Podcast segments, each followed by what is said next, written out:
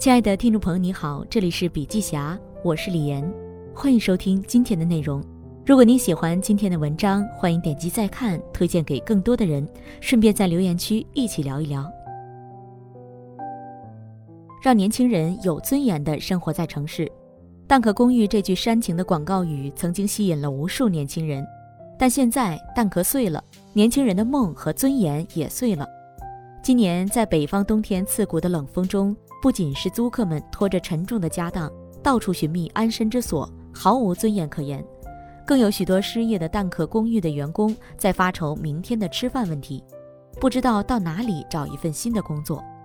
打工人的尊严到底在哪里？公司不是避风港，但为了实现目标，就需要赋予员工安全感。最好的方法就是激励员工，让员工有保障、有尊严的工作。因为通过激励，员工会反过来更愿意为公司付出，不但能发挥自身所长，还会激发出更大的潜力，进而管理者才能用人所长，企业也才能成事儿。激励是对人心的把握，其本质是给予。洛克菲勒就曾用给予来揭示管理的法则。那些像海绵一样只知索取、不懂给予的人，只会失去快乐。同样，管理者只知索取、不懂激励，只会失去人心。卓越的企业都是做好了人和事两件事儿，成事儿的前提是聚人才，聚人才的前提就是抓人心。企业的能力来自年轻人的活力，所有的竞争最终都是人才的竞争。在人的方面，中国已从人口红利时代进入到人才红利时代，因此不懂激励的企业培养不出人才。然而，在二零二零年这段不寻常的日子里，企业和员工同时遭遇难题。裁员、降薪，这些声音不绝于耳，人才资源损失，企业被逼无奈，迫切地寻找出路。这个时候，依然有一些企业在坚持激励员工，例如看似不位于头部互联网公司之列，但最近却不断破圈的苏宁。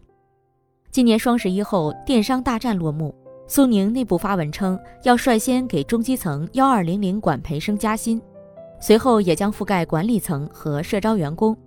还以董事长张近东的名义发出一封内部信，名为“激励是最好的约束，激励越大，回报越大”。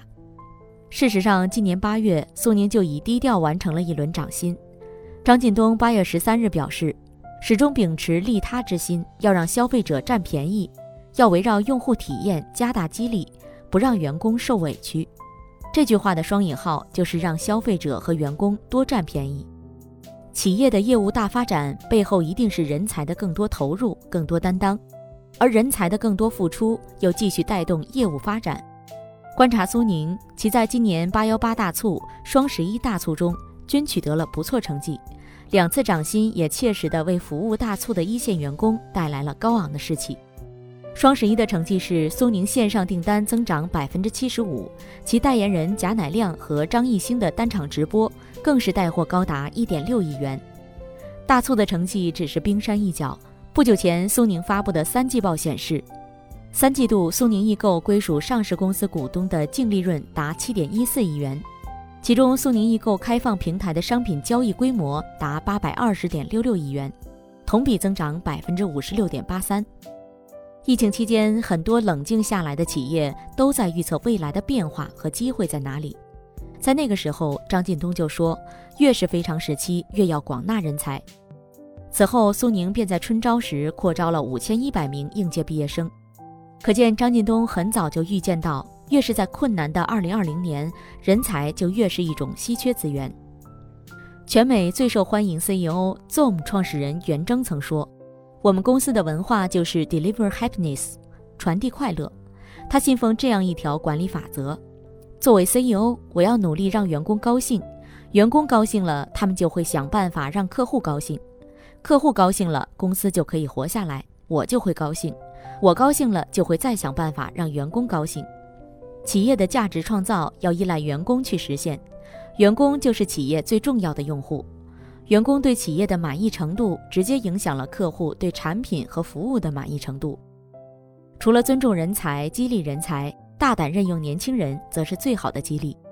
年轻人具备不走捷径、不讨巧的品质，也更愿意通过不断学习督促自我进步。移动互联网时代，年轻人的活力能给企业带来效率。任正非说，企业发展是一个熵增的过程，任何企业随着自身不断壮大，其结果都必将走向腐败衰亡。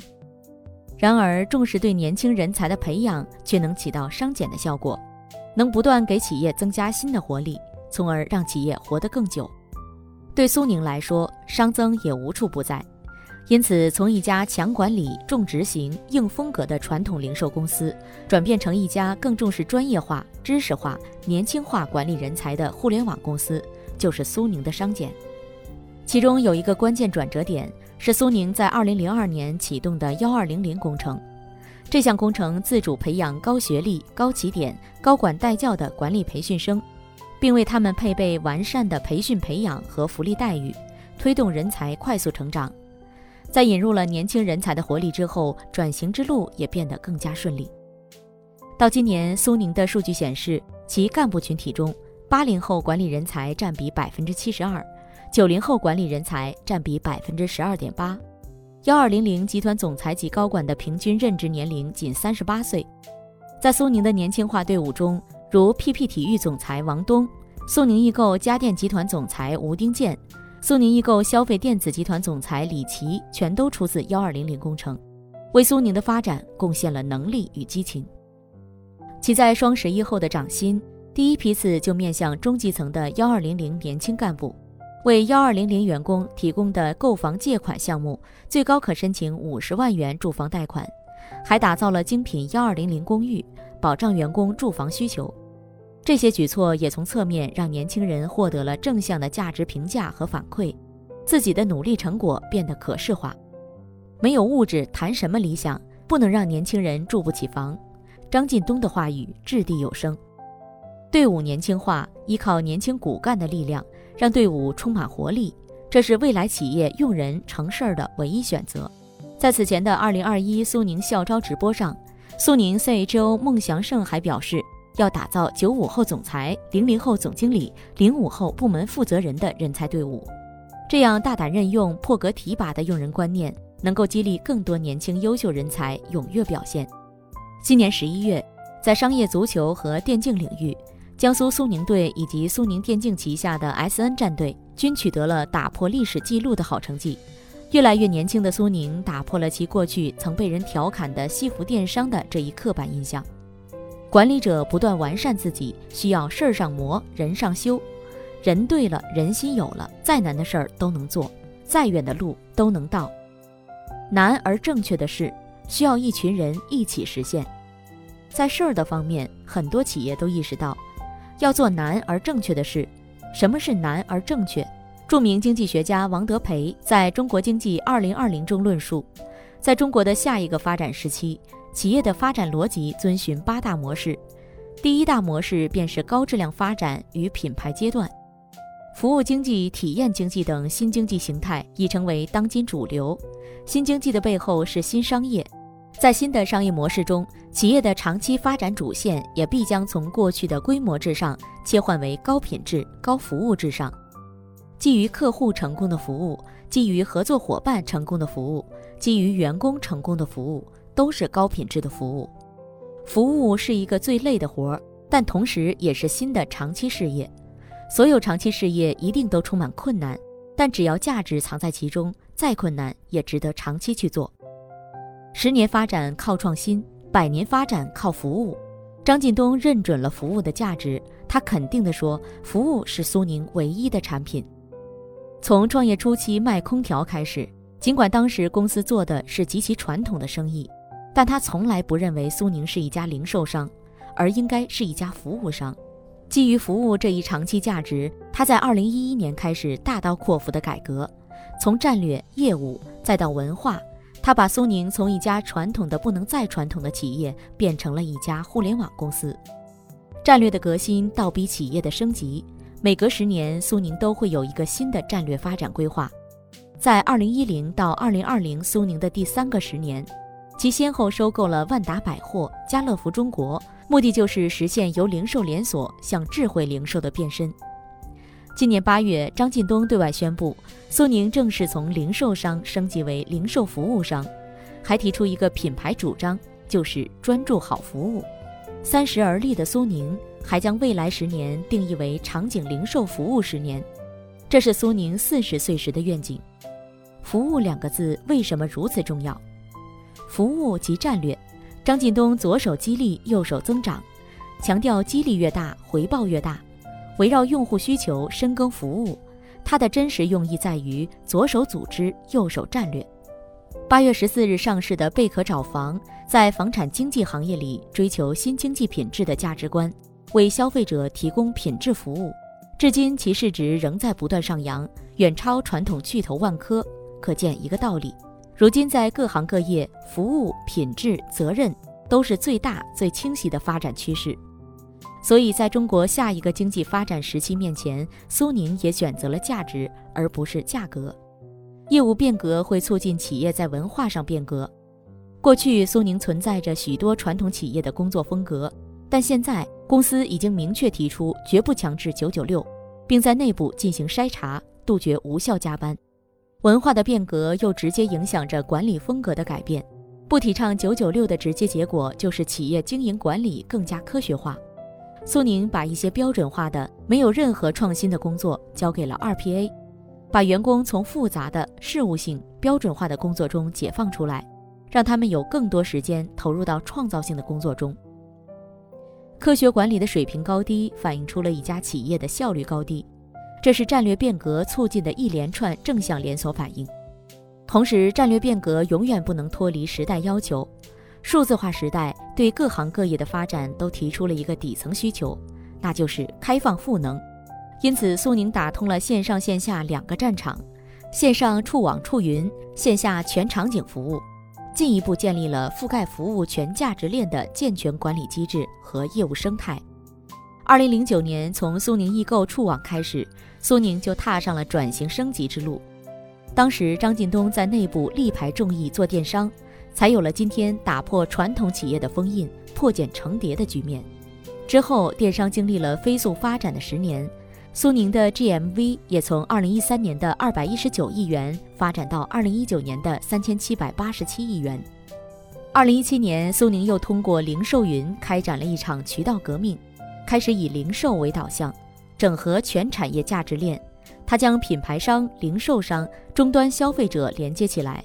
通过开放自身数据、技术、供应链资源，赋能加盟商和合作伙伴，让整个产业更具效率与价值。今年，苏宁还对外开放星河生态赋能平台，从店铺基础、营促销、广告、交易履约、数据五个方面，全面为商户经营全链路增效。开放赋能是今后每个行业发展的底层逻辑。在线下服务行业最重要的就是供应链和场景。于是，苏宁就有了供应链、门店、全场景服务的三位一体。例如，苏宁菜场就融合了店仓一体、线上下单、前置仓配送、社区团购三种模式，体现了苏宁的物流和供应链能力。用户下单完成后，各大供应商开始打包商品，二十三点前送至苏宁冷链中心，再由苏宁物流负责收货、分拣、装车配送到苏宁小店。次日早上七点起。用户就能在自己住所附近指定的门店自提，这既节省了运输成本，减少了商品损耗，又给到用户更低的菜品价格。近几年，在收购了万达百货、家乐福中国，并布局了零售云门店、苏宁小店之后，基于原有与新增的基础设施，苏宁又在各大城市广设前置仓，这是为了配合前台数据，提前预测用户和商户的需求，预先存储热门商品。现在，苏宁已搭建出了多层次的物流网络，全场景服务追求的是全生活场景覆盖，提供到家服务。无论用户买菜、买衣服、买电子产品，小到家里一颗螺丝钉，大到智能家居，苏宁全都具备完整配送方案。目的是让用户省时、省钱、省力，产业的效率带给用户效率，这就是一个互赢互利的生态。任何一家开放赋能的企业，都是先从自己摔过坑、练过苦功夫开始的。没有雕琢自我的能力，何来普惠他人的基础？例如，微软自己成功转型之后，开始对外开放赋能数字化转型的能力；Facebook 从网页端向移动端转型之后，开始对外开放赋能自己的应用技术增长和商业化能力。